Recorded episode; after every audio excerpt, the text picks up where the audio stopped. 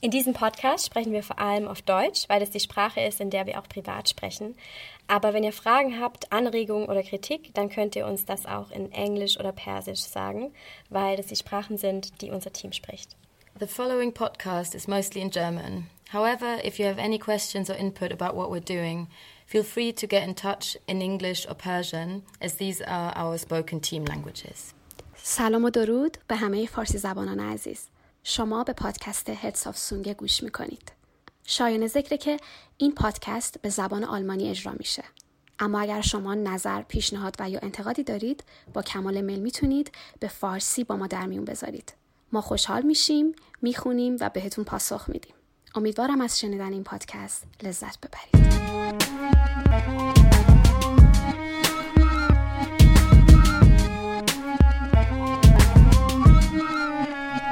Hallo und herzlich willkommen bei einer neuen Folge von Herz auf Zunge. Es ist gerade Anfang Juli und wir sind total froh, dass wir uns in diesen Corona-Zeiten auch wieder in echt treffen können. Diesmal ist es heute nur eine Folge mit mir, Marie, aber ich habe zwei ganz tolle Gästinnen heute zu Besuch bei mir, und zwar Melissa und Itan. Äh, Melissa und ich, wir kennen uns schon relativ lange über die Arbeit und sind gut befreundet. Und Itan ist erst vor kurzem so in meinen Kreis dazugekommen. Und wir haben so eine kleine Mini-Gang irgendwie gegründet, in der wir äh, viel Zeit damit verbringen, uns über politische Themen zu unterhalten und über persönliche Themen. Und irgendwie war das deswegen ziemlich naheliegend, dass wir zu dritt einen Podcast aufnehmen. Und wir wollen heute so grob als Titel äh, über postmigrantische Identitäten sprechen. Da wird bestimmt ganz viel anderes auch noch zu Worte kommen. Aber ich freue mich total und ich würde sagen, äh, wir fangen einfach mal damit an, dass ihr euch selber kurz vorstellt. Ich weiß nicht, wer möchte zuerst. Ich kann anfangen. Hi, ich bin Itan. Ich wohne in Bad Cannstatt und studiere Kommunikationsdesign Hi, ich bin Melissa, ich wohne in Esslingen und ich studiere Kultur- und Medienbildung in Ludwigsburg, beziehungsweise gerade eher aus meinem Schlafzimmer. Stimmt, eigentlich gerade eher auf Zoom. Ja, genau. Schön, dass ihr da seid. Danke, dass wir da sein dürfen. Und normalerweise würde ich das meine Gästinnen nicht so detailliert fragen, aber da es ja heute um postmigrantische Identitäten geht, äh, ist natürlich die Frage erstmal so, wo seid ihr geboren, wo seid ihr aufgewachsen, aber auch, wo sind eure Eltern aufgewachsen? Meine Eltern sind beide in der Türkei geboren. Meine Mutter ist da auch aufgewachsen. Mein Vater ähm, kam mit vier nach Deutschland. Also mein Opa väterlicherseits gehört zu der ersten Gastarbeitergeneration. Und äh, mein Vater und seine Schwestern sind in Deutschland aufgewachsen, zur Schule gegangen. Teil ist immer noch hier, also mein Vater und seine Schwester. Und meine Geschwister und ich sind in Deutschland geboren, aufgewachsen, zur Schule gegangen und haben auch immer nur in Deutschland gewohnt. Genau, und die Türkei immer durch Sommerurlaube erleben können. So viel zu meinem Background erstmal. Und deine Mama? Ah ja, meine Mama ist ähm, genau in Deutsch, äh, nee, in der Türkei geboren und aufgewachsen, ist dann, ähm, als meine Eltern geheiratet haben, nach Deutschland gekommen. Ähm, wir haben aber auch, ein, ich glaube, ein Jahr habe ich in der Türkei gewohnt, aber dann sind wir aufgrund der deutschen Bildung und weil mein Vater in der Türkei keinen Job bekommen hat, äh, haben uns dann doch entschieden, oder meine Eltern haben sich entschieden, dass wir in Deutschland großgezogen werden und hier erstmal eine längere Zeit bleiben werden. Wie alt warst du da, als ihr da gewohnt habt? Mm, ich war, glaube eins. Okay. Und ähm, als meine Mutter mit meiner Schwester schwanger geworden ist, zwischen meiner Schwester und mir sind anderthalb Jahre Unterschied, sind wir wieder zurück nach Deutschland. Also kurz bevor ich zwei wurde, damit meine Schwester auch noch hier in Deutschland geboren wird. Oh. Genau, meine Mutter war relativ jung, also ich glaube, sie war 18, als sie nach Deutschland gekommen ist. Oh, ist echt jung. Ja, sie war, also sie ist, sie haben, also ja relativ früh geheiratet, aber die haben sich Zeit gelassen mit Kindern mhm. bekommen. Also sie war dann schon auf jeden Fall 22 oder 23, als sie dann mit mir schwanger wurde. Ähm, genau, und in dieser Phase Heirat bis ähm, erstes Kind, also ich, war dann immer so ein Wechsel zwischen mal hier in Deutschland wohnen, mal in der Türkei und erstmal gucken, okay, wo passt es jetzt für beide? Wo passt es, wenn die Kinder dazu kommen? Und genau am Ende wurde es dann Deutschland. Ist sie dann für deinen Vater eigentlich hierher gekommen? Er für die Kinder.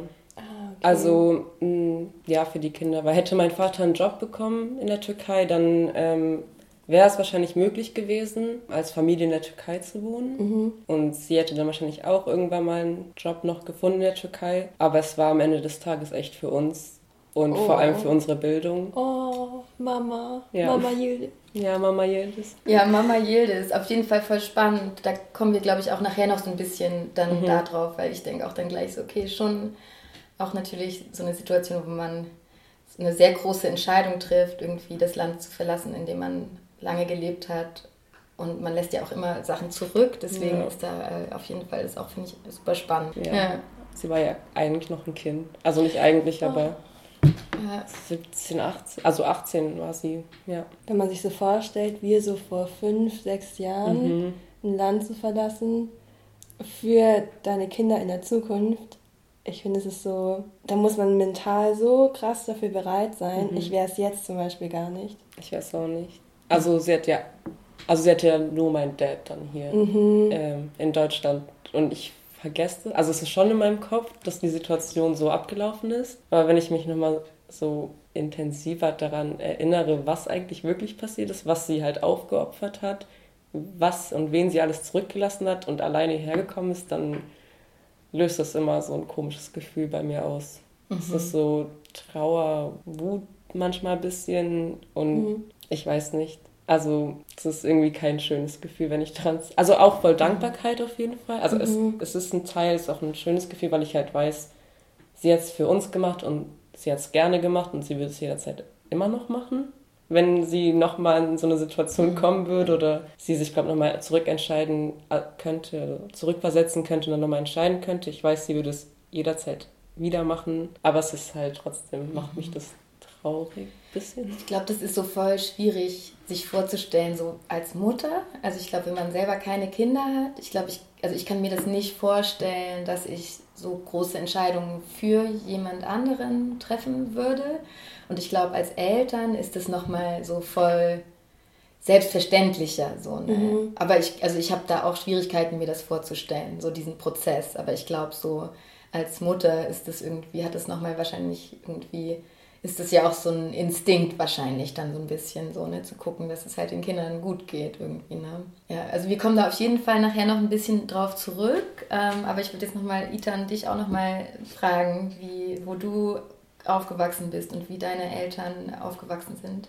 Ähm, ich komme aus Ulm, äh, sogar aus dem Stadtgebiet Söflingen. Ich sage immer dazu, es ist das Kreuzberg von Ulm, weil da gibt es einen Bio-Supermarkt, einen Bio-Döner und es gibt so also voll viele Gastarbeiter damals in, aus ähm, Italien, Griechenland oder Türkei sind da hingezogen und haben die ganzen maroden Häuser so bewohnt und haben das halt wieder so aufgebaut und fix gemacht. Und jetzt wird es halt wieder gentrifiziert von den reicheren ähm, Deutschen so. Aber so wie ich aufgewachsen bin, war es schon noch multikultureller. Jetzt wohne ich da gar nicht mehr, also weiß ich es nicht mehr so genau. Und meine Eltern sind beide aus Vietnam, sind da auch geboren, aber kam auch durch verschiedene Wellen hierher. Also mein Papa ist ähm, Bootsflüchtling und kam so Anfang der 70er nach Deutschland und wurde, oder eher Mitte der 70er. Genau, meine Mama ist oder eher Vertragsarbeiterin von der DDR dann in den Westen gekommen. Genau, dann haben sie sich hier getroffen, weil mein Vater ehrenamtlich ähm, Übersetzer war für vietnamesische Menschen im Flüchtlingsheim oder Geflüchtetenheim. Und dann hat sie ihn immer bekocht und Liebe geht durch den Magen. und da haben wir sich kennengelernt. Genau.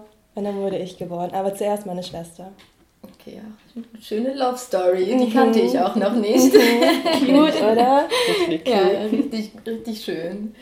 Gut, also ihr seid beide ja irgendwie mit, mit beiden Elternteilen dann aufgewachsen. Ähm, wir haben da ja im Vorfeld auch schon drüber gesprochen und eine Notiz, die ich mir so gemacht habe, war so, ich weiß nicht, wer von euch das mal gesagt hatte, so, dass es irgendwann so einen Moment gab, irgendwie, dass, dass ihr das so verstanden habt, so, hm, irgendwie sind wir halt in Anführungsstrichen, sag ich mal, anders oder so als Kind das so wahrgenommen habt, so, okay, irgendwas ist halt bei uns zu Hause anders, ob das jetzt über Sprache oder auch Essen oder Kultur so ist kann eine von euch oder ihr beide ähm, darf so ein bisschen nochmal da so zurückgehen in diesen Moment, so als Kind von halt so, okay, Wahrnehmung von Anderssein. Könnt ihr euch daran erinnern? Mm, ich habe darüber auch mit meinen engsten Freundinnen geredet. Jang, auch ähm, wir Deutsche und Abdel ähm, kommt aus Algerien, ist auch da geboren, ist aber hier dann groß geworden. Und da haben wir auch gesagt, es gibt so früher in der Grundschule Leute, die hatten Tupperdosen und wir, wir hatten Alufolie. und ab da wurde einem bewusst so, man ist anders. Da muss ich mich outen. Ich hatte auch eine Tupperdose. Du bist einfach integriert. ja, das bin ich wohl. Aber der Unterschied war, ich hatte immer nur, also es ist immer nur, ich hatte immer ähm, Apfel und Nüsse. Das war immer mein, ah. mein Snack. Also ich hatte nie so geile Butterbrote. Das war für mhm. mich der mhm. Unterschied. Mhm. Weil alle hatten so fancy Nutella-Brote. Und meine Mutter hat halt immer so viel Obst, viel Nüsse. Voll gut. Weil die halt voll auf gesunde Ernährung mhm. achtet. Aber danke Mama. Mama Yildiz. Ja. Okay, also eigentlich, aber kann man das dann ja bei beiden Sachen so zurückführen auf so Momente, wo ihr halt aus der Familie raus seid und halt in Kindergarten oder Schule und dann da irgendwie so euch Sachen aufgefallen mhm. sind halt. Ne? Also mit der Tupperdose finde ich witzig. Also ich bin mir sicher, ich hatte safe eine Tupperdose zu Hause. Du bist eine von denen. ja, genau. Also und da habe ich mit Melissa im Vorfeld ja viel drüber gesprochen, auch so über die, über die Sprache. So war das Thema? Habt ihr so, habt ihr gedacht so, hey, das ist, also vielleicht nochmal so zurückgehen, ihr sprecht beide die Sprache eurer Eltern, aber ich weiß auch von euch beiden, dass nicht beide eure Eltern Deutsch sprechen. Vielleicht könnt ihr das kurz nochmal so erzählen und dann halt so, wie das für euch war, als ihr so gemerkt habt, so, hä, da gibt es halt Kinder, die können nur Deutsch. So. Mhm. Mhm. Also, ich weiß nicht, wie es bei dir war, Ichan, aber ich habe auf jeden Fall die ersten vier Jahre meines Lebens nur Türkisch gesprochen. Ich wurde auch ein bisschen später in den Kindergarten, Kindergarten gekommen. Also mit vier bin ich in den Kindergarten gekommen und da konnte ich noch kein Deutsch. Und das war ziemlich schwer, weil du bist das erste Mal mit einem anderen neuen sozialen Umfeld in Kontakt, aber kannst dich nicht austauschen, weil dir die Sprache fehlt. Aber das habe ich relativ schnell aufgeholt als Kind. Und ich muss auch sagen, im Kindergarten war mir das nicht so bewusst, dass es Unterschiede gibt zwischen Kindern mit Migrationshintergrund und mhm. ähm, nur Deutschen, sage ich jetzt mal in Anführungszeichen. Ähm, ist mir erst in der Grundschule aufgefallen. Und zwar als so der eine Teil der Klasse in Förderunterricht gehen musste, in Sprachunterricht gehen musste. Und es waren halt nur die Ausländer. Mhm. Und dann der andere Teil, ähm, die, die halt deutsche Eltern hatten, mussten da halt nicht hin. Ich habe halt das Privileg, dass mein Vater halt mega gut Deutsch sprechen kann. Und dann auch ab dem Moment, wo ich dann Deutsch sprechen konnte oder angefangen habe, Deutsch kennenzulernen, er mit mir halt auch viel Deutsch gesprochen hat, viel Deutsch mit mir gelesen hat. Äh, meine Mutter hat dann den türkischen Part so weiter übernommen. Und die Lehrerin wusste auch, dass mein Vater gut Deutsch sprechen kann. Ich glaube, ich wurde da halt immer so ein bisschen außen vor genommen und war aber trotzdem so ein Zwischending. Also ich war dann nicht so bei den Ausländern, aber auch nicht bei den Deutschen, mhm. weil ich hatte halt einen Elternteil, das wahrscheinlich den Deutschen zugehörig war und meine Mom halt der Ausländerseite. Und ich glaube, wären beide auf der Seite, wäre ich auch in dieser Fördergruppe gewesen, wo man halt noch sprachlich aufbessern muss. Aber den Part hat halt mein Vater zu Hause für mich übernommen. Und genau im Kindergarten sind mir halt diese Unterschiede nicht aufgefallen, dass es so eine Trennung gibt, erst mit der Grundschule. Vor allem in der vierten Klasse, ich weiß nicht, ich bin ja in Nordrhein-Westfalen ähm, aufgewachsen. Da gab es auf jeden Fall in der vierten noch die ähm, Schulempfehlung von der Lehrerin, von der Grundschullehrerin. Und da waren auch alle Ausländer, wurden an Realschulen und Hauptschulen ähm, weiter empfohlen. Genau, eine Freundin, wo halt die Mutter Deutsche war, wurde ans Gymnasium weiterempfohlen und ich halt. Aber sonst alle, also das fand ich schon ein bisschen komisch schon da. Ja. Und auch da habe ich auch das erste Mal dieses ähm, Gefühl gehabt von Ungerechtigkeit, weil ich hatte eine Freundin, die halt so mega gut war. Ähm, die Eltern kommen aus Sri Lanka, die war in Mathe gut, die war in Deutsch mit die Beste und sie hat die Realschulempfehlung bekommen. Und da hatte ich das erste Mal dieses Gefühl von, hey, irgendwas ist hier komisch. Mhm. Und dann weiß ich auch noch, dass ich zu meiner Lehrerin gegangen bin und gefragt habe, so, hey, was soll das? Warum bekomme ich die Gymnasialempfehlung und sie die Realschule? Obwohl sie viel besser ist als ich. Also in der Grundschule habe ich das erste mhm. Mal so mitbekommen, mhm. dass es Unterschiede gibt und dass Leute unterschiedlich behandelt werden aufgrund vom Nachnamen oder der Herkunft von den Eltern. Ja, auch halt par excellence struktureller Rassismus dann ja. so, ne, was du da beschreibst. Und Aber ich, ich habe das auch von voll vielen FreundInnen gehört, dass das denen auch passiert ist. Die haben so Realschulempfehlungen bekommen, obwohl die nie schlecht waren. Also ich meine, wann kommst du aufs Gimmi? Bei über 2,0 oder so? Und so früh schon zu entscheiden, wohin jemand gehört, ist auch wieder so voll schwierig. Mhm. Ich hatte zum Beispiel das Glück, ich hatte voll die gute Grundschullehrerin, meine Klasse war auch super divers, wir hatten voll viele KroatInnen und auch TürkInnen und ItalienerInnen in meiner Klasse und da hatte ich irgendwie noch nicht das Gefühl bekommen, dass ich da irgendwie anders bin, weil da jeder so anders war. Und auch einer, ich weiß noch so, einer hieß Ernest und der war stolzester Ukrainer. Der kam so fresh out of Ukrainian in die Grundschule und hat so gebrüllt, Ukrainier! Und alle waren dann so mit ihm halt so, ja, Ukrainier! Weil er so überzeugt davon war, dass man das dann so mithalten war. Mhm. Und er später gelernt hat, ist ein Land, so.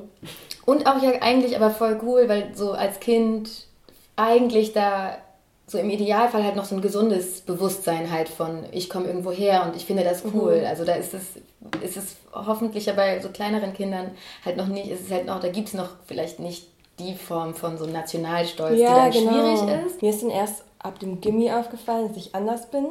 Aber nicht mal unbedingt wegen Ethnie, so erstmal wegen Klassismus. Mhm. Sobald mhm. alle so drüber reden, wie sie Skiurlaub machen oder Snowboard fahren gehen oder die Klassenexkursion, ach so, ja klar, kein Problem, Paris 300 Euro, war ich erst immer so, uh, ich weiß nicht, wie ich es jetzt so parat haben kann.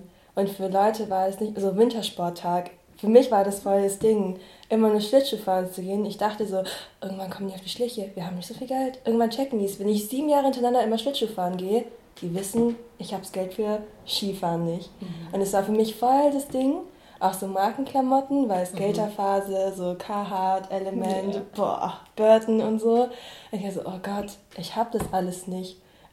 Und da ist mir bewusst geworden, Leute könnten einfach, aber egal wie arg ich möchte, ich könnte nicht. Mhm. Ich wusste auch immer so nach der Schule oft, ich gehe im Restaurant meiner Eltern arbeiten und es ist halt so mein Alltag, während andere Leute so andere Sachen mhm. machen konnten, konnte ich so meinen Alltag nicht so frei gestalten wie die. Mhm. Und dann wusste ich, okay, ich bin schon anders. Und was mich auch noch mal anders gemacht hat, ist, wenn man so immer sagen konnte, ja, so Weihnachten ist so stressig, ich gehe zu meiner Oma und dann zu der anderen Oma und dann zum Opa. Und, und dann war ich auch so, oh, ich habe sogar einmal gelogen. Ich gehe auch zu meiner Oma, obwohl es so fake ist. Aber ich wollte so gerne dazugehören. Aber hier in Deutschland sind halt nur meine Eltern, meine Schwester und ich. Mhm. Wir konnten Weihnachten nicht irgendwie anders feiern. Oder für uns ist Weihnachten nicht so ein großes Ding, weil das ist halt so passt wie der andere Tag auch. Und dann so zu faken, ich bin jetzt auch Ski gefahren, habe ich zum Beispiel mal gelogen, wo ich nachher denke, ey, eigentlich ist doch so Bums, aber in dem Moment wollte ich so gerne dazugehören. Als 14-Jährige ist, glaube ich, auch normal so. Ich habe voll vergessen, dass der Teil bei mir auch existiert. Ich oh. habe es voll verdrängt mit den Skiurlauben. Hast du es auch behauptet? Ich habe es nicht behauptet. Ich war halt so, also ich habe halt immer mitbekommen, dass Leute jeden Urlaub ausnutzen und halt Urlaub machen. Mhm. Und für uns war es halt wirklich jedes Jahr sechs Wochen dann Türkei in den mhm. Sommerferien. Und dann habe ich irgendwann mal, ich glaube, mit 15 habe ich angefangen zu arbeiten, weil ich war so, hey, ich habe auch Bock auf Markenklamotten und Co. Und ich habe auch Bock, mal mir Sachen zu gönnen. Und habe dann halt, glaub, mit 15 mir einen Job gesucht, Eisdiele. Aber fandet ihr das dann so doof? Also hattet ihr das Gefühl, oh Mann, ich will Skifahren? Oder war das eher so dieses, halt so das Gefühl zu haben, oh, ich muss jetzt da irgendwo mithalten und deswegen will ich das? Wie war das so für euch? Wart ihr da auch mal halt irgendwie sauer oder fandet ihr das doof? Mm, ich glaube, sauer ist nicht das richtige Wort, weil ich wusste ja immer, daran hatte niemand Schuld. Die Gegebenheiten sind ja so. Aber es führt zu so einer richtig großen, ich weiß nicht, wie ich es anders nennen, also Disconnection. Mhm. Ich habe mich nicht so mit meinem Umfeld gefühlt. Ja. Ich habe mich eher so, ich konnte mich voll in dem Restaurant meiner Eltern sehen, mit den Gästen und so. Ich war da so voll drin und ich konnte es auch so akzeptieren. Oder ja, ich habe es auch gemocht. Ich finde es auch richtig cool. Dadurch habe ich so andere Skills kennengelernt. Aber ich habe mich so entfremdet gefühlt von allem um mich herum, auch die ganzen Freundschaften, die da geknüpft worden sind sind im Nachhinein nicht so tieflegend. Also das ist so, Kids können eh ja nicht so ganz verstehen, wie es ist, wenn man nicht weiß ist oder können sich da nicht so reinfühlen, was es mit sich bringt. Und meine Schule war auch noch ziemlich reich, oder die Leute da waren ziemlich reich. Also es war so da noch voll die große Disconnection und ich kann mich dann nie so richtig fallen lassen. Das habe ich jetzt erst im Nachhinein so gelernt und bis jetzt begleitet mich dieses Gefühl von Disconnection immer noch. Also manchmal mehr, manchmal mhm. weniger.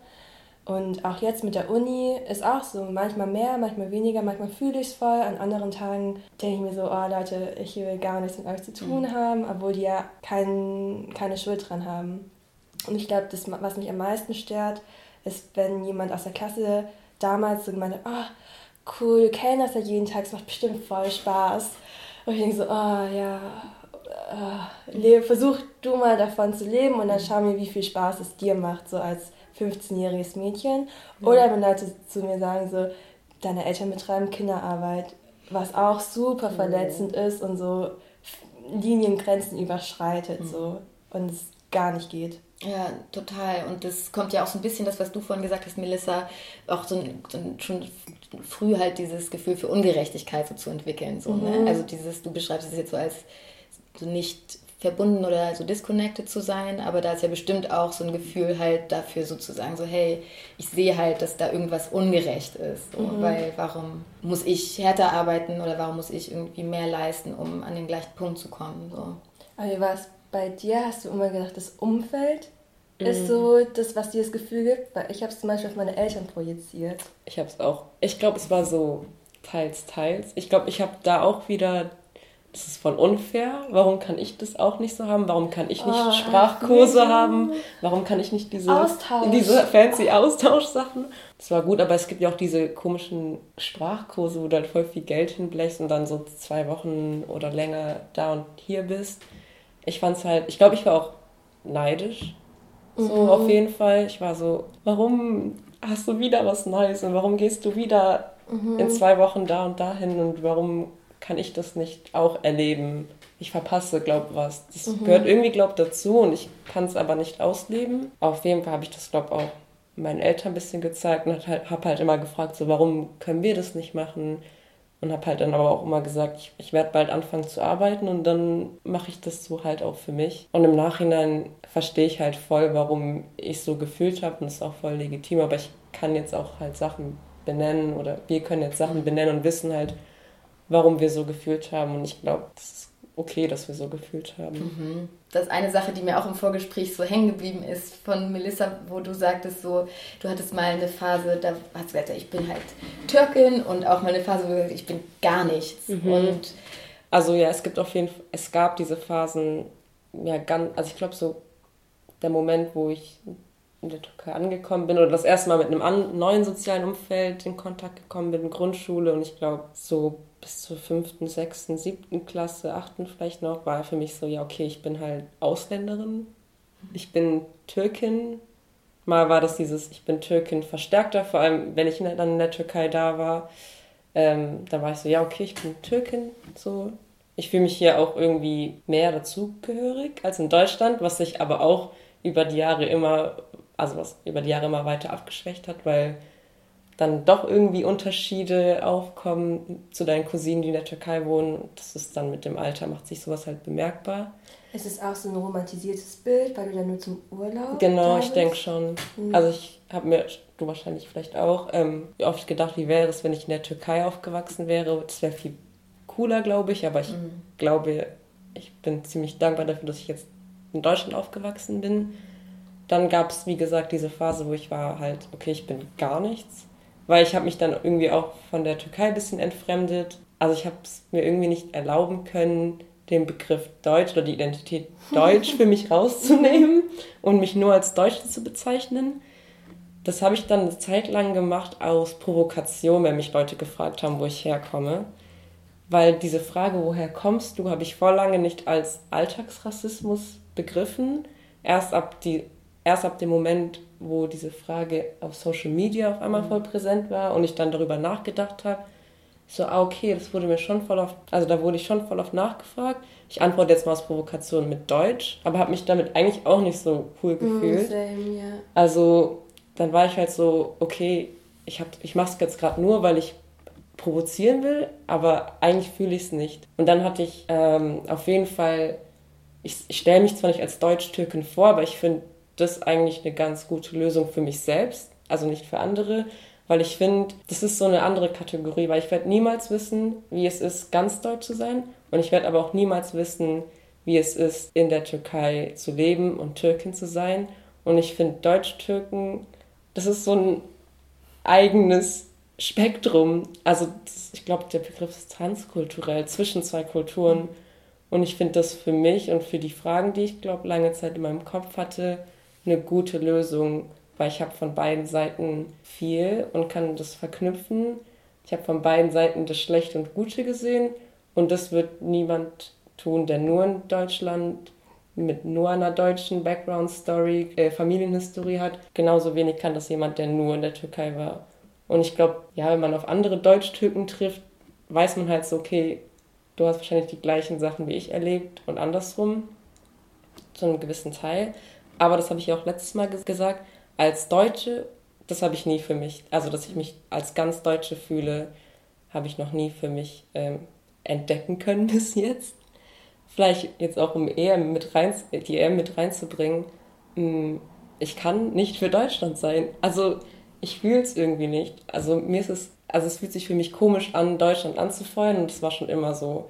Sachen wie beim ESC oder Olympiade. Ich verfolge sowas zwar nicht so, aber wenn ich es mitbekomme, ähm, finde ich es komisch. Aber ich freue mich, wenn irgendwie die Türkei mitmachen kann. Also jetzt ohne ähm, die Türkei als politischen Staat mitzudenken, sondern einfach nur die Türkei als meine andere Heimat. Genau, das finde ich halt auch voll komisch, dass ich bei Sport oder anderen Veranstaltungen, Wettbewerben da nicht für Deutschland sein kann. Das ist für mich irgendwie so ein befremdliches, unauthentisches Gefühl. Ist es bei dir auch so, Itan? Ich musste gerade mal nachdenken. Ah, ich habe schon so Lena Meyer-Landrut so gefeiert. So, ich war da so, Satellite ist Satellite. So, ich war all in. Und auch so, sobald Deutschland ein bisschen weiterkommt beim Fußball, bin ich auch als Trittbrettfahrer mit dabei. So. Aber eigentlich, ich bin gar kein Wettbewerbsfan. Mhm. Ich mag irgendwie schon nur so die Euphorie, so auch dabei sein zu können. Aber so Nationalstolz oder Patriotismus ist so Zero eher so für die Stimmung im Biergarten, wenn alle so mitschreien, dann mhm. schreie ich halt auch mit. Aber so fühlen tue ich es gar nicht, weil ich bin da irgendwie auch so ein bisschen so im Frust, wenn ich hier wohne und hier lebe, aber viele Leute mich so behandeln, als bin ich gar nicht Teil davon, finde ich das so unverdient. Also wenn Leute zu mir auch so sagen, hey, deine Familie ist so gut integriert, ich weiß, es ist ein Kompliment so oder ist gut gemeint, aber ich frage mich so, hey, ist dir bewusst, dass dieses System nicht für Postmigranten und Migranten ausgelegt ist. So mich dem unterzustellen, finde ich irgendwie, ich weiß nicht, ist für mich ein bisschen Identitätsverlust oder auch für meine Eltern, die müssen ja schon Kompromisse mit, ihrer, mit ihrem Sein abgeben, so, damit sie hier dann existieren können. Und ja, dann habe ich da auch so Schwierigkeiten damit, dann mich so super deutsch zu fühlen, weil das System einfach nicht für Leute wie mich gemacht ist. Mhm.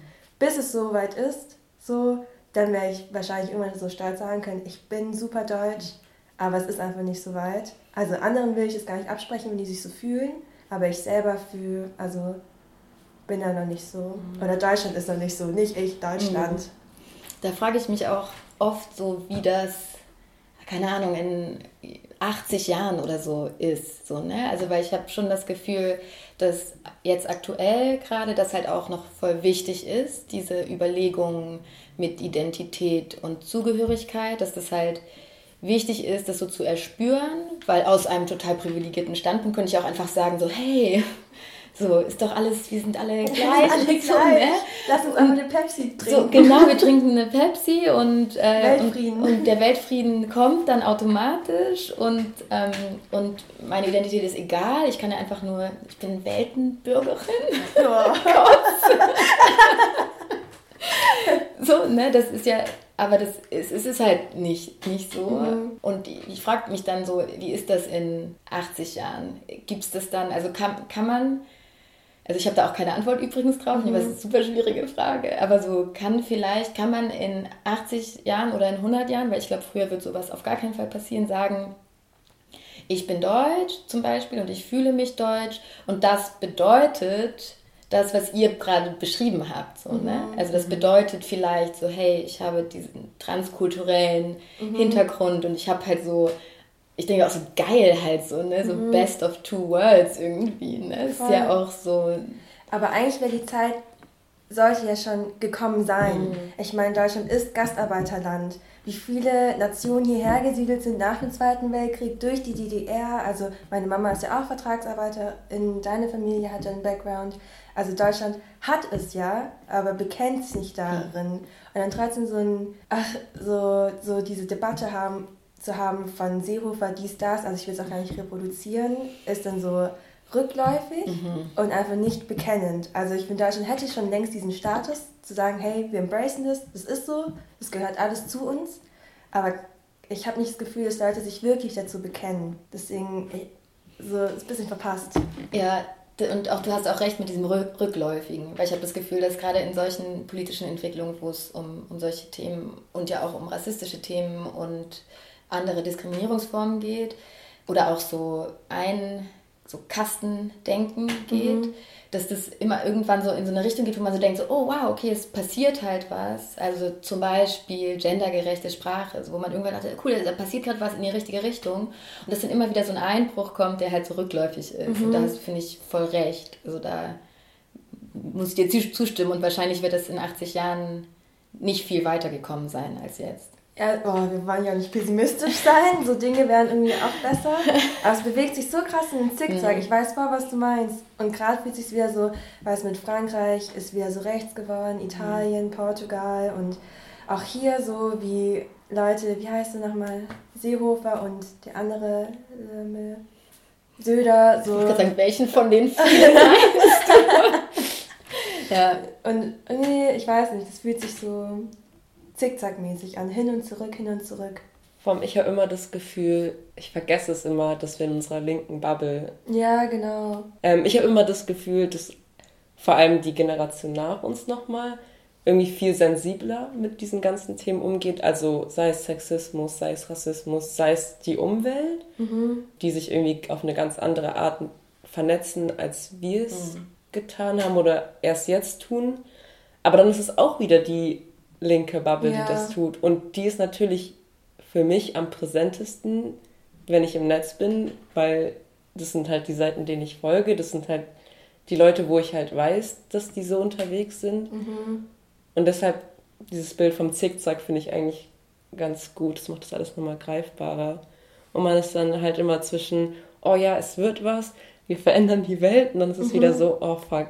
Ich Ja, bin voll. wieder in so ein depressives Loch gefallen wegen anderen Leuten, die es irgendwie immer noch nicht gecheckt haben oder nicht checken wollen oder genau dagegen arbeiten. Ich glaube auch so durch mehrere Generationen von Migration, dadurch verbessert sich ja meistens auch das Selbstbewusstsein, so wie bei uns zum Beispiel. Wir denken ja, wir verdienen das Gleiche, wir haben das Recht dazu, wir sind, ähm, wir haben halt auch das Privileg, Muttersprache, also doch Muttersprache mit Deutsch zu können. Ja. Also und uns da irgendwie verbal wehren zu können und uns auch artikulieren zu können, was wir wollen, während andere es halt nicht haben. So. Und ich glaube, so je, dann unsere Kinder werden ja nochmal mit einer ganz anderen Herangehensweise, einem anderen Selbstbewusstsein daran gehen. Weil ich weiß nicht, wie es bei deinen Eltern ist. Meine haben zum Beispiel voll die Bringschuld. Die haben sich nie an was gemeldet oder irgendwie Geld vom Staat beantragt, weil sie das Gefühl haben, sie sind schon hierher gekommen, deren Leben wurde von Deutschland gerettet. Sie, alles, was jetzt noch so extra kommt, ist einfach nur noch so ein Dankeschön. Aber dass der eigentlich so in der Menschenwürde liegt und dass sie es einfach verdient haben, im Grundrecht deren Rechte zu bekommen, das sehen die gar nicht so als selbstverständlich. Also auch so, wenn wir drüber reden, ob Deutschland ein ähm, Migrationsland ist, sage ich so auf jeden Fall ja. Bloß es ist nicht dazu gemacht, sagt dem Papa, ja, man muss ja auch was dafür machen, damit man hier sein darf. Das finde ich zum Beispiel voll schwierig, aber ich weiß, warum er so denkt, wie er denkt. Und er ist zum Beispiel auch im Landratsamt und will sich politisch engagieren, ist also auch Akademiker und hat hier sein Bestes gegeben, hat nochmal mit 18 sein Abi hier nachgeholt, was besser ist als mein Abi. So, aber trotzdem denkt er dann noch so mit einem ganz anderen Selbstbewusstsein darüber als meine Schwester und ich und wahrscheinlich du auch. Das ist, glaube bei uns ein bisschen anders. Also ich glaube, meine Eltern haben beide kein Gefühl, dass die Deutschland irgendwas zurückgeben müssten. Mhm. Ich fand's, das hast du ja letztes Mal auch schon mal angesprochen gehabt, und dann ist mir im Nachhinein eingefallen, dass ich eine Schuld habe. Ja. Wegen meiner Mutter halt. Mhm. Dass ich wahrscheinlich mhm. dieses gleiche Gefühl habe, ähm, was deine, okay, nee, aber halt dieses mhm. Schuldgefühl habe gegenüber meiner Mutter, weil ich weiß, mein Vater ist halt hier aufgewachsen, sozialisiert worden, er kennt Deutschland. Er, also er ist, er sagt doch, er ist Deutscher. Also er kann das zum Beispiel besser als ich. Mhm. Und ich weiß halt, dass meine Mutter sich, glaube nie dazugehörig gefühlt hat. Also ich fühle mich auch dazugehörig. Also das, was ich vorhin gesagt habe, dass ich mich nicht als Deutsche fühle, heißt nicht, dass ich mich nicht zu Deutschland dazugehörig fühle, weil das tue ich auf jeden Fall. Und ähm, auf jeden Fall, glaube ich, ein bisschen mehr als äh, zur Türkei. Mhm. Und für meine Mutter war es halt immer die Türkei.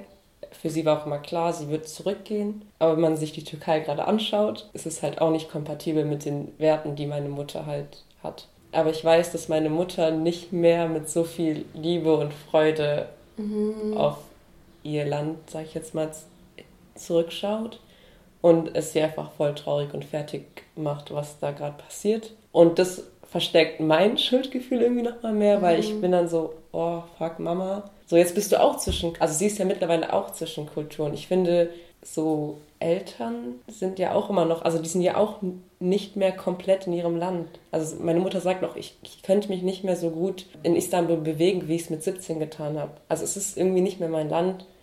Und Deutschland ist auch nicht mehr, also ist vielleicht mehr mein Land geworden dadurch. Aber sie ist auch zwischen zwei Kulturen, aber auf eine ganz andere Art und Weise, wie ich es bin, wie meine Geschwister es sind und wie du es auch mhm. bist. Und irgendwie auf so eine Weise, bei der ich auch wieder traurig werde. Und ich mhm. weiß, ich, sie will das nicht und ich weiß, ist, ich muss es auch nicht, aber es macht einen halt irgendwie traurig zu wissen, dass sie vielleicht sich nirgendwo so bewegen kann, wie sie es mal getan hat. Mhm. Dieses Gefühl von Disconnection, was ich ja schon mhm. voll traurig finde, ist ja bei unseren Müttern verstärkt. Deine Mama ist ja auch nicht so bewandert in der deutschen Sprache. Genau, ja. ja, meine auch nicht. Und dann kann man nicht mal Zeitung lesen oder einfach, ich weiß nicht, Freundinnen sind ja auch nicht dann so leicht zu finden. Mhm. Natürlich hat man so Connection, aber nicht so wie wir, wo wir rausgehen können und genau die Person finden können, die exakt zu uns passend ja. finden.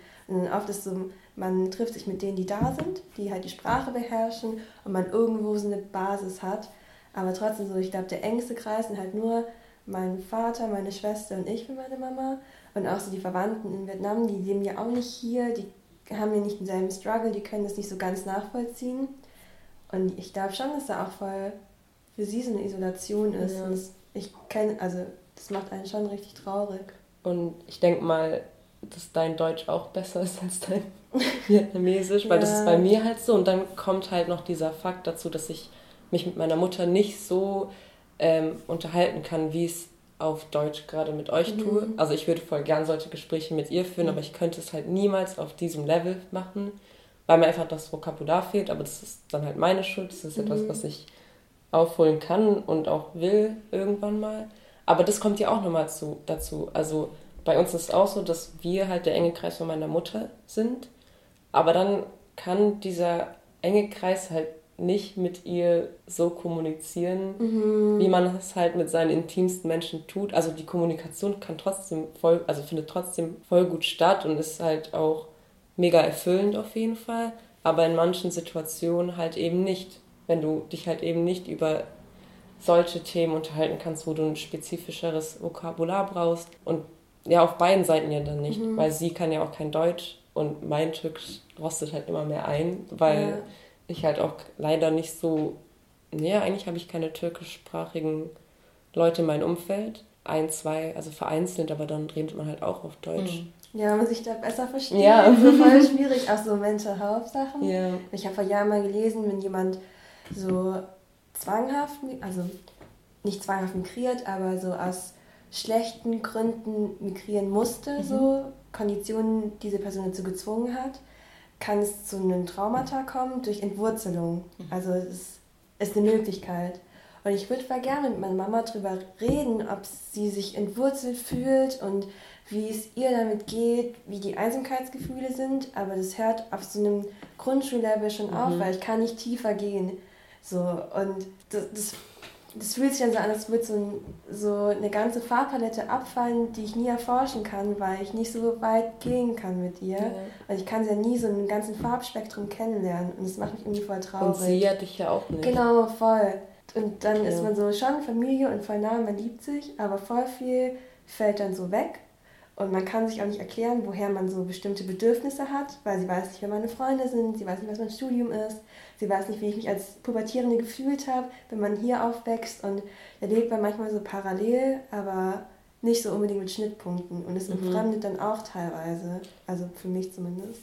Ja, ich kann es auf jeden Fall sehr gut nachvollziehen. Also es würde ja schon anfangen, dass man das Wort entwurzeln erstmal nachschlagen müsste mhm. und solche Begriffe und irgendwie gibt es da nicht die Möglichkeit, dass deine eigene Mutter dich als erwachsene junge Frau kennenlernt. Mhm. Mit den ganzen spannend, ja. Themen, die einen halt begleiten und dazu führen, dass du diese Frau bist. Auch mit dem Studium, also meine, ich kann meiner Mutter nicht wirklich erklären, was ich mache. Es ist voll schwer.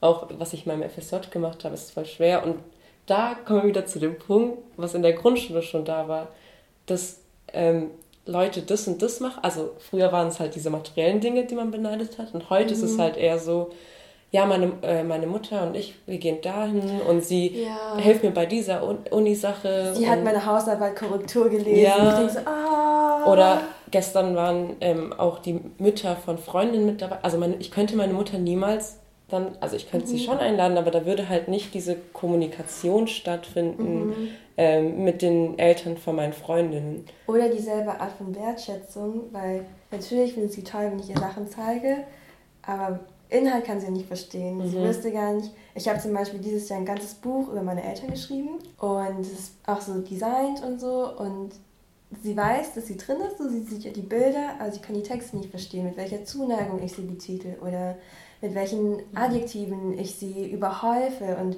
wie ich das meine. Sie sieht ja nur ihre Bilder drin, aber sieht nicht so, versteht nicht, wie viele Mühlen und Stunden ich dran saß, um eine Seite zu layouten. So. Mhm. Und die so, ah, oh, ich bin in dem Buch und freut ja. sich darüber, was ja auch voll süß ist. Aber so, mein ganzes Herz steckt da drin, süß. mhm. Ja. Ja, voll, also voll schwierig, das, ja. ja. diese Möglichkeit also dann nicht zu haben, genau wie du ja auch sagst, so, okay, das sie dich eigentlich nur so als Kind dann zum Beispiel kennt und gar nicht weiß, wie du dich auch jetzt ausdrücken kannst mhm. als erwachsene Frau zum Beispiel. Ich mittlerweile alles weiß und ich mhm. immer noch nicht weiß. Oder wie du wirklich so auf Umfeld wirkst.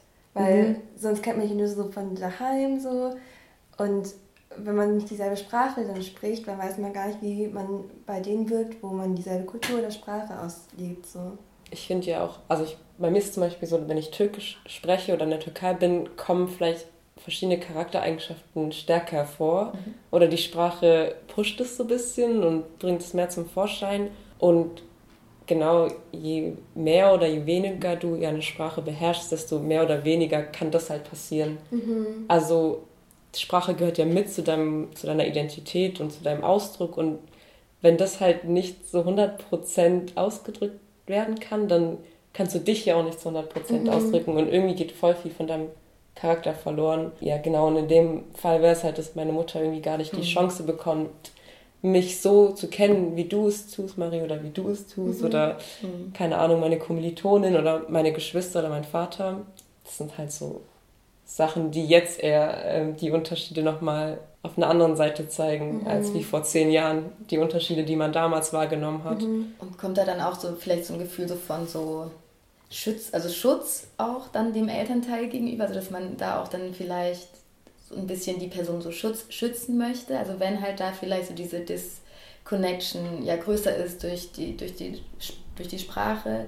So, also das ist so die Emotion, die ich so bekomme, wenn ihr da jetzt erzählt von euren Müttern. Dann denke ich so, oh, ich will halt so eigentlich so, dass, dass es denen halt gut geht. Das, so habt ihr das dann auch eher so? Oder auch vielleicht mit beiden Elternteilen? Also so mhm. dieses Gefühl zu haben, okay, ihr habt euch das ja, ihr seid einfach hier geboren und ihr habt noch nicht die Entscheidung getroffen, irgendwo anders hinzugehen, mhm. außer in eine andere Stadt dann vielleicht. Und dann so das Gefühl zu haben, oh, ich muss da vielleicht meine Eltern oder vielleicht meine Mutter schützen vor Dingen, die schwierig sind, weil da eine Disconnection stattfindet. Macht das Sinn? Bei mir ist es voll ambivalent. Mhm. So einerseits denke ich so, du verdienst das Beste auf der Welt, so ich gebe dir alles, ich küsse deine Füße.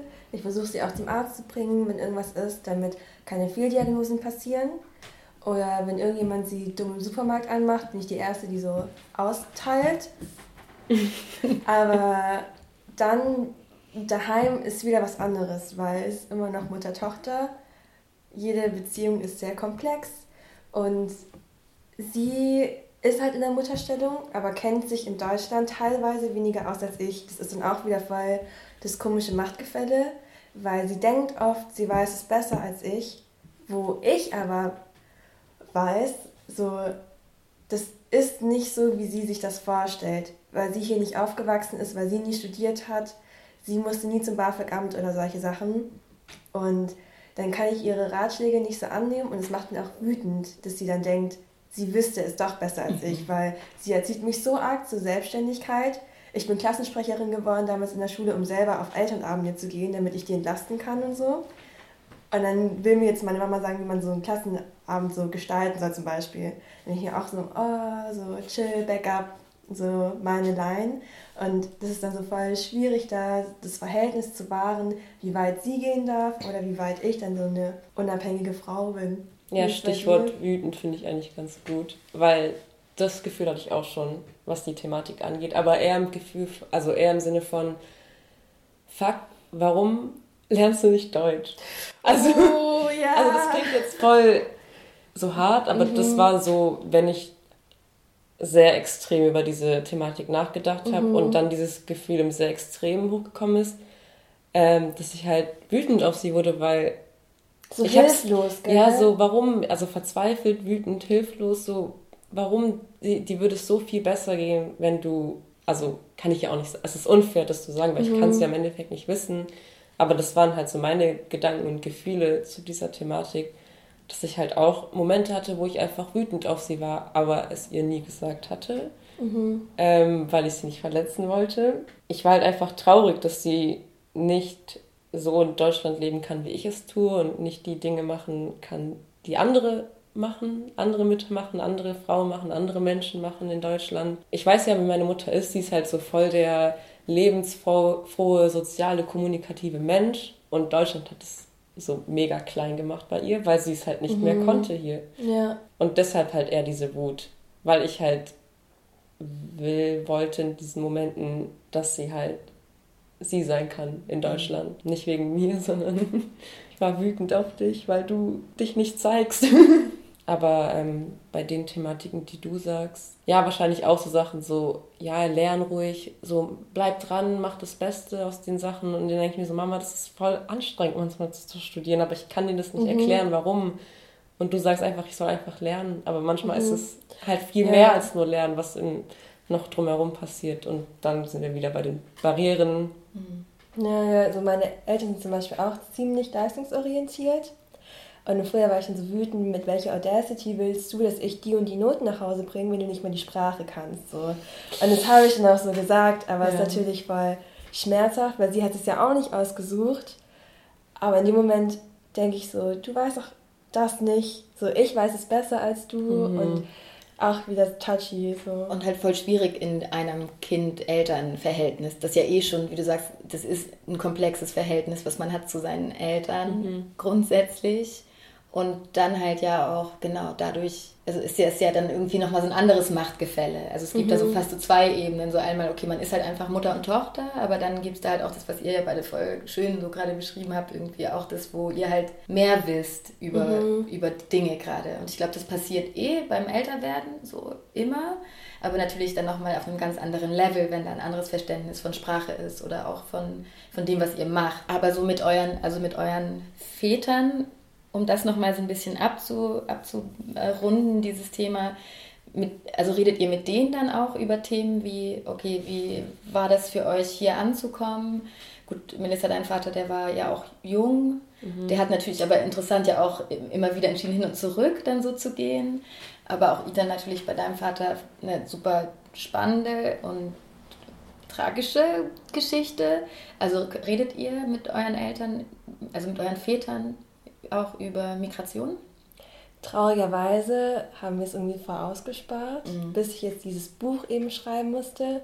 ich habe selber das Thema so umgangen, weil ich eh so schlechtes Gewissen habe, so was die alles machen müssen und nicht nur so, wie die hierher gekommen sind, allein, dass die so ultra die Arbeiter waren. Die hatten ein Restaurant, wo sie jeden Tag zwölf Stunden gearbeitet haben und ich beschwere mich so, weil ich jeden Tag ja vier Stunden aushelfen muss zum Beispiel. Und da hatte ich eh schon so ein unfair hm. Ungerechtigkeitsgefühl, weil ich dachte, warum müssen manche Leute so hart arbeiten? Das haben die verdient und hatte da auch schon so ein Schuldgefühl meinen Eltern gegenüber. Und deswegen war ich so die Büchse der Pandora ein bisschen so umgehen, aber dann konnte ich dieses Jahr nicht mehr so umgehen und habe da mal so nachgefragt. Aber mein Papa ist ja so abgeklärt oder nüchtern damit. Er redet schon noch, wenn man fragt, aber muss so bohren. Und er sieht selber gar nicht so diese Krassheit darin, weil 600.000 andere VietnamesInnen das gemacht haben, ist er ja nur einer von vielen und er selber bezeichnet sich noch als der Lucky One, mhm. so dass er als Minderjähriger halt nach Deutschland gekommen ist und oder dass er überlebt hat oder dass er in Manila im äh, Geflüchtetenheim ähm, da nette Leute kennengelernt hat.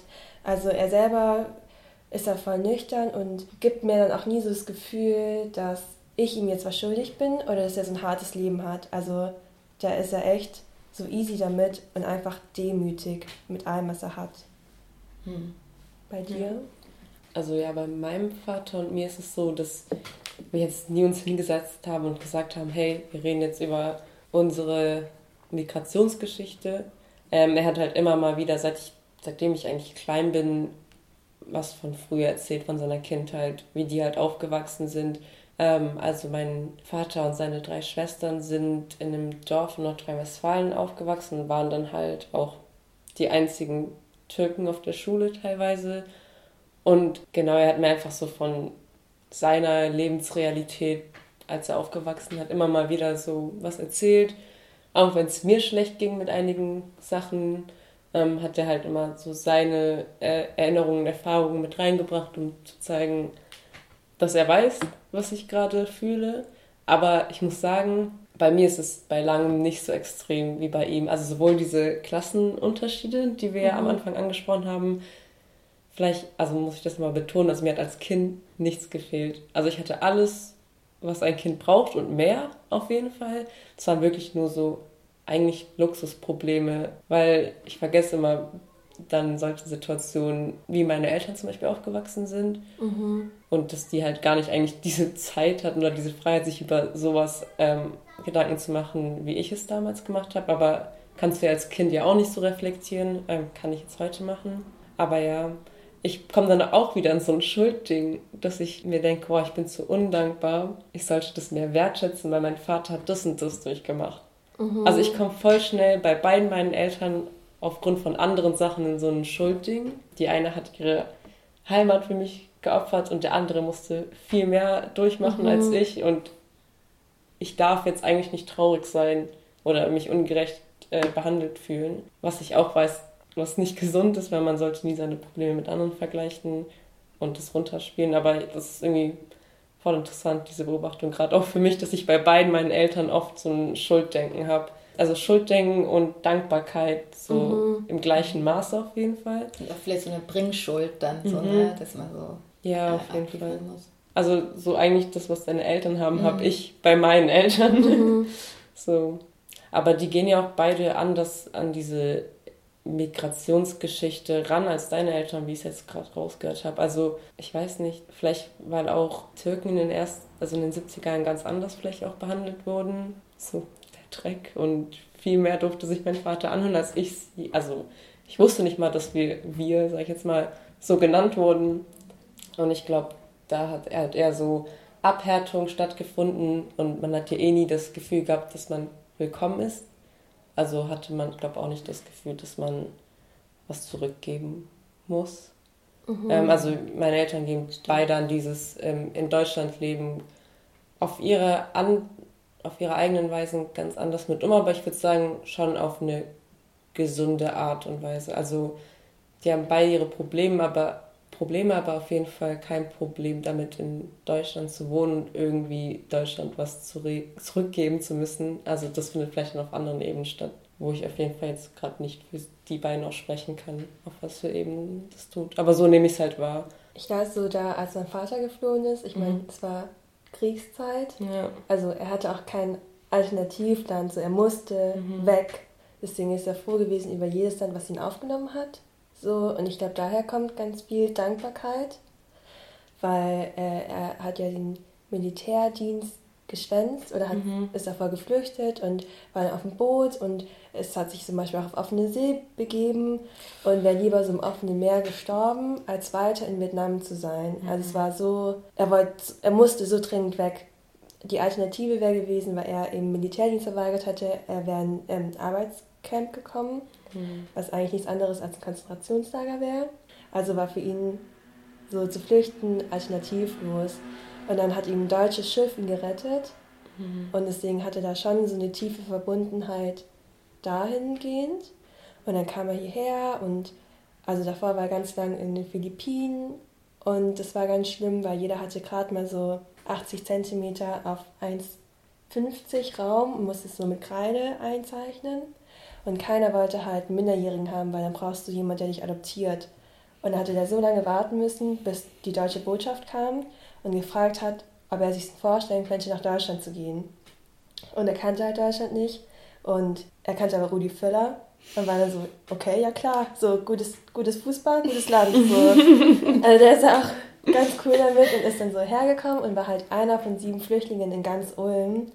Und da ist halt die Erwartung an Flüchtlinge oder Geflüchtete ganz anders, weil er hat auch gemeint, die waren nur zu siebend, alle waren klein, alle waren, oder die meisten waren minderjährig. Man hat einfach keine Angst vor denen gehabt. Also man hat ihnen sogar Geld auf der Straße gegeben oder die Firma Kersbauer hat die eingeladen, um sie willkommen zu heißen. Deswegen hatte er schon ein ganz anderes Deutschland so zu fühlen bekommen. Ganz, anderes, ganz andere Ankunft ja dann Ja. auch. Ne? So von anderer an. Und ich Ja. meine, so damals in den 70ern hat ja auch so die CDU zum Beispiel auch die Kapanamur versucht zu promoten. Das war das Schiff, das ähm, zum Hospitalschiff umgebaut worden ist, um eben Boat People zu retten. Und also die Politik drumherum, die Empathie für vietnamesische Geflüchtete war so groß einfach, dass auch wenn die dann hier waren, das so anders begegnet worden ist. Bis später dann mit Rostock-Lichtenhagen hat sich dann auch nochmal geändert, aber bis dahin hatte man so große Sympathien für die. Es war ja auch wie jetzt die Flüchtlingswelle 2016, wo alle in München noch so mit Winterklamotten dastanden. Wie, also innerhalb von fünf Jahren hat sich das Blatt ja gewendet. So. Und es war damals eben auch so dieses Zickzack. Das ist halt auch so das Schwierige ne? an, an Migration, so, ne? egal in welcher Form. So. Es ist irgendwie, es kann so unterschiedlich interpretiert werden und es haben so genau, Angst und Neid und sind so maßgeblich, glaube ich, in, in beiden Richtungen, also in, in den Menschen, die in dem Land sind, in das migriert wird und umgekehrt so. Und das macht es halt so leider halt irgendwie schwieriger, als es vielleicht sein müsste. Aber wir haben jetzt schon die Zeit total überschritten ähm, und eigentlich voll schwierig, da jetzt ein Ende zu finden, weil wir auch, glaube ich, da so voll ja, in emotionale Bereiche gegangen sind, die ich voll schön finde. Ähm, ich habe mir so als, ich habe mir als letzte Frage tatsächlich noch aufgeschrieben, ob, ob ihr das benennen könnt, was für euch Heimat ist, also ist, ob das ein Ort ist oder ein Land oder ein Mensch oder ein Gefühl. Mm, Also, was mir gerade als erstes in den Kopf geploppt ist, war Heimat ist da, wo ich mich wohlfühle, wo ich lachen und weinen kann und ähm, die Leute um mich herum sind, ähm, die ich liebe. Also ich würde Heimat nicht als etwas Geografisches, glaube für mich selber ähm, bezeichnen, sondern eher als etwas Emotionales und etwas, was überall eigentlich stattfinden kann. Natürlich würde ich zu so einem Teil auch sagen, Deutschland und Türkei sind auch meine Heimat, weil ich nicht ich wäre, hätte ich nicht beide Länder irgendwie erfahren können, weil da halt so viel noch mitschwingt. Halt wie Bildung, ähm, aber auch Humor und Essen und diese ganzen Sachen gehören halt auch für mich zur Heimat, weil Heimat ist auch da, wo du so stattfinden kannst, wie du es halt tust. Und dann wäre es zum Teil halt auch die Geografie, ähm, die da mitzählt. Aber nicht unbedingt ich mich gerade da befinden muss, um zu sagen, so hey, das ist jetzt, ich bin in Deutschland, das ist meine Heimat, sondern durch Deutschland sind Teile von Deutschland meine Heimat geworden. Das war ein bisschen am Ende kompliziert ausgedrückt, aber ihr wisst, ich was, ich, was ich meine. Und Ähm, das ja. Interessante ist, glaube ich, auch, dass voll viele Leute denken, so Heimat kann nur eine Sache sein. Mhm. So. Und da glaube ich zum Beispiel nicht dran. Ich glaube, dass man auch viele geografische Orte Mhm. oder Menschen oder Gefühle, dass Heimat eher so ein Puzzle ist. Ja. irgendwie So aus verschiedenen Sachen. Das ist ein schönes Ja. Bild, Puzzle, ja. Isabel, wie würdest du das beantworten? Irgendwie ist es so voll schwierig, weil Heimat ist nämlich voll so ein Spannungsfeld. Das ist wieder so hin und zurück. Mal ist es bei meinen Eltern daheim, aber wir sind Menschen, wir sind komplex. Dann springe ich wieder zurück. Dann denke ich irgendwie meine Uni, ich fühle mich da so krass wohl. Ich kann mich da so irgendwie so ausdrücken wie noch nirgendwo. Und dann passiert irgendwie wieder was, dann bin ich wieder disconnected.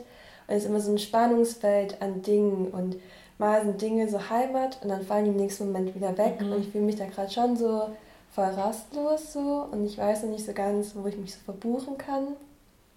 Aber ich habe auch so aufgehört, so richtig danach zu suchen und versuche so mehr ins Gefühl reinzulehnen, dass es kein Heimatgefühl so irgendwo für mich gibt und dass es für mich irgendwie voll okay geworden ist, weil ich dadurch auch so flexibler werde. Aber manchmal wünsche ich mir schon so ein Heimatgefühl. Aber ich sage oft aus Protest einfach, dass es ähm, Deutschland meine Heimat ist. Ein kleiner Wink an Se- Segelfahrt. so. Für andere, nicht aus meinem Inneren jetzt rausgesprochen. Vielleicht noch anschließend dazu. Ich finde auch das Wort Zuhause eigentlich ganz schön, um dieses Gefühl zu beschreiben. Ähm, weil Heimat hat ja irgendwie leider mittlerweile so einen komischen Beigeschmack. Oder eigentlich schon immer, Eigentlich so schon seit dem eher. Zweiten Weltkrieg. So. Ja, in Deutschland zumindest. Ja, in Deutschland, ja. Aber ich finde irgendwie zu Hause auch, also ich kann zum Beispiel so Orte wie das Komma in Esslingen oder auch das Casa, da sage ich auch voll gerne, oh, wir sind zu- Hause oder, also wenn man auch an anderen Orten sagen kann, hey, ich bin zu Hause oder ich fühle mich wie zu Hause, löst so, löst genau dieses Gefühl aus, was ich eben beschrieben habe und das kann oft an mehreren Orten gleichzeitig passieren, also nicht gleichzeitig, aber das Du kannst mehrere Orte gleichzeitig lieben. Genau. Und das so, ja, wie dieses Puzzle, alles zusammen ist dann die Mhm. Heimat. Voll gut. Und bei dir, Marie? Also bei mir ist das, glaube ich, auch, also auf jeden Fall so ein, so ein Tausend-Stücke-Puzzle. Also ich habe einen ganz, ganz, also ich habe oft starken Bezug zu Orten. Das war schon immer so. Ich hatte auch früher immer viel Heimweh, wenn ich woanders war. Und für mich war ganz lange immer Heimat das Haus, in dem ich geboren wurde, in Schleswig-Holstein. So, also der Ort so.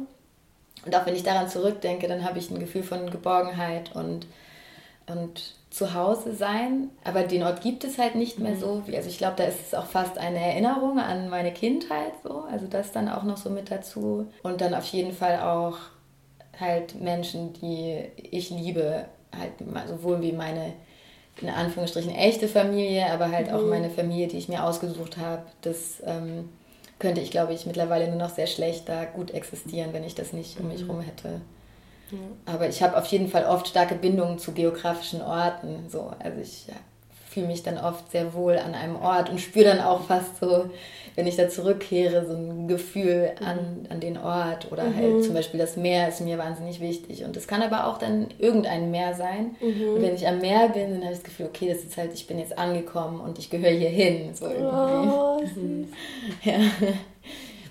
Voll schön. Ja, ich denke mal, das sind doch ganz gute abschließende Worte. Wie war das jetzt für, also danke für eure Zeit, Ethan und Melissa. Das war dir. so Danke schön. für deine Zeit. Ja. Auch mal mit Mikrofon mit euch zu sprechen. Wir machen das ja auch weiterhin hoffentlich ohne. Auf jeden Fall. Und ich hoffe, das war auch für euch ein gutes Gespräch. Ja, ich glaube, es könnte noch viel mehr zu vielen Sachen gesagt werden, aber danke auf jeden Fall, dass du uns zuhören wolltest, eingeladen willst und eingeladen hast. Sehr, sehr gerne. Dann beenden wir jetzt die Aufnahme. Cut.